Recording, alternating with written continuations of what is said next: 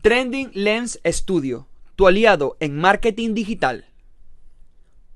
Omega Dental, los profesionales de tu salud bucal.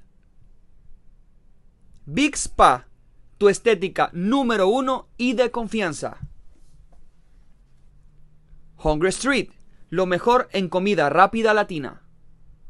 Para ti creyente, Botánica Virgen de la Caridad del Cobre. El fenómeno Bad Bunny es un gran ejemplo de lo que es trabajar en tu marca personal. Sin duda lo que ha ocurrido con este cantante puertorriqueño es una de las experiencias del buen marketing que se ha vivido en los últimos tiempos. En este podcast te contaré cómo lo hizo y cómo a través de sus estrategias de marketing se ha convertido en el cantante más popular y también en una maquinita de hacer dinero. Yo soy Hesner Música y esto es Trendy Lens Studio.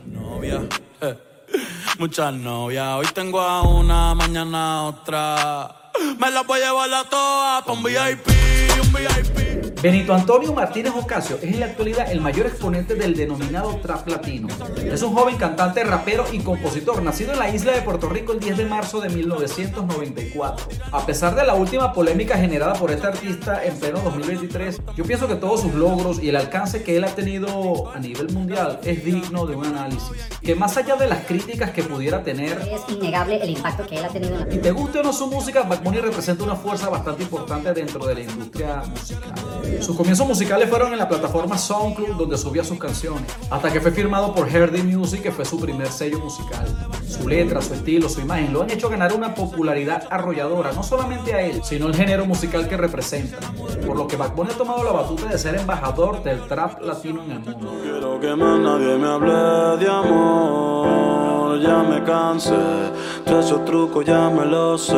Y aunque a muchos les guste y a otros no les guste, Bad Bunny definitivamente representa una marca. Imagínate tú, para el año pasado, para el año 2022, Bad Bunny ya llevaba más de 120 millones de dólares facturados en su vida.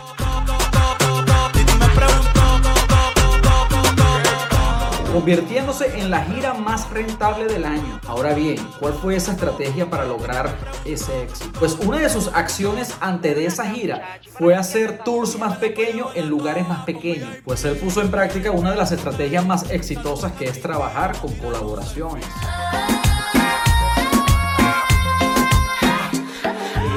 Yo no soy viejo, pero tengo la cuenta como uno. Si quieres a la cama, yo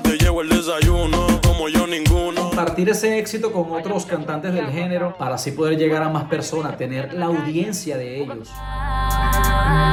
Baby, deja el stock. O en el Instagram voy a darte blog.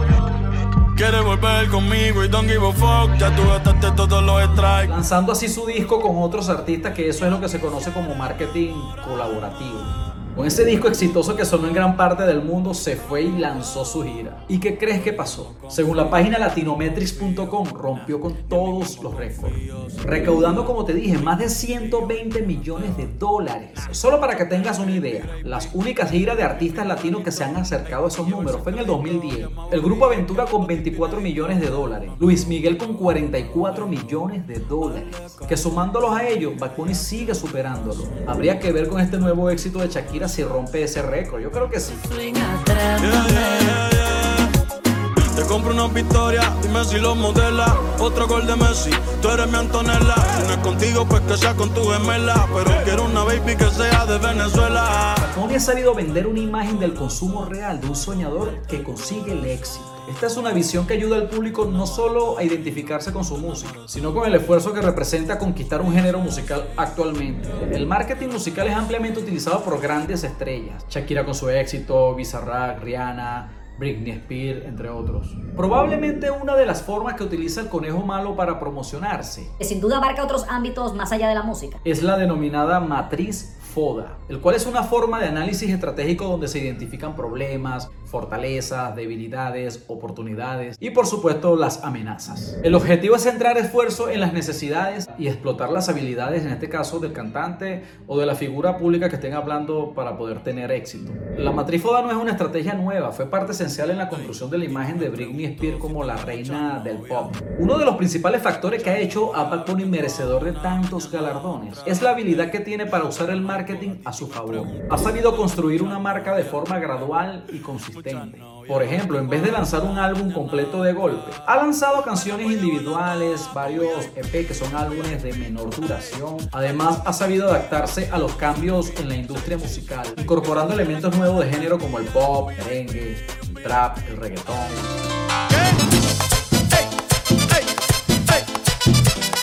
Hoy sí que sí.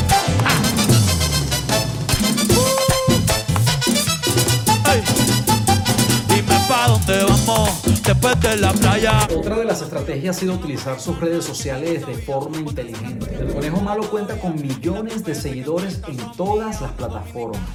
Es por eso el éxito y la rapidez con la que él ha conectado con la masa de forma brutal, con esta nueva generación que muchos critican y a la que muchos llaman generación de idiotas.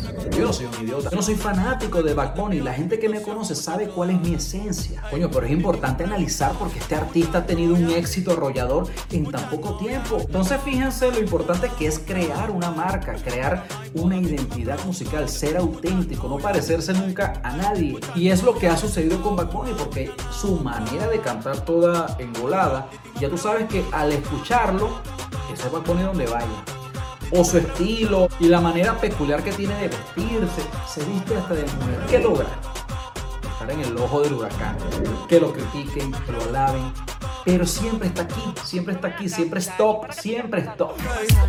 Ok, ay, ay, ay.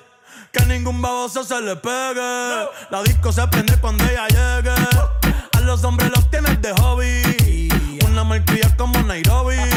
la ves bebiendo de la botella. Son bastantes logros lo que él ha tenido. Desde su aparición en el Super Bowl con Shakira en el año 2016, Latin Grammy, mejor álbum, mejor disco, mejor artista.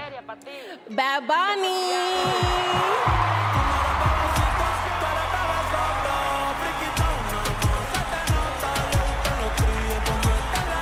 Compositor del año. Y yo sé que tú estás sorprendido tan igual que yo. Después que él ganó compositor del año, desató esa fiebre de muchos artistas componiendo ese estilo, pero eso no es una fórmula mágica. Mira, vamos a componer ese estilo musical y vamos a cantar así para ser otro Bunny más. No, es un producto diseñado, creado, analizado y lanzado.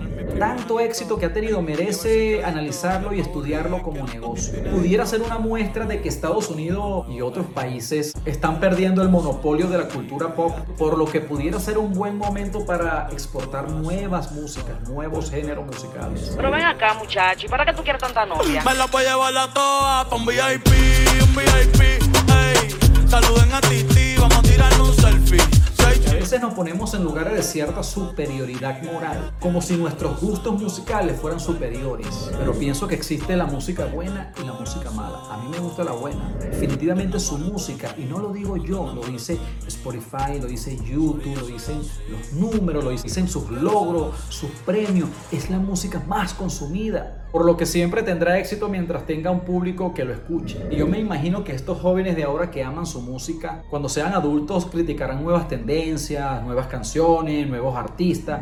Pero en fin, el problema no lo representa una generación, ni una música, ni un artista, sino la mentalidad absurda de una sociedad.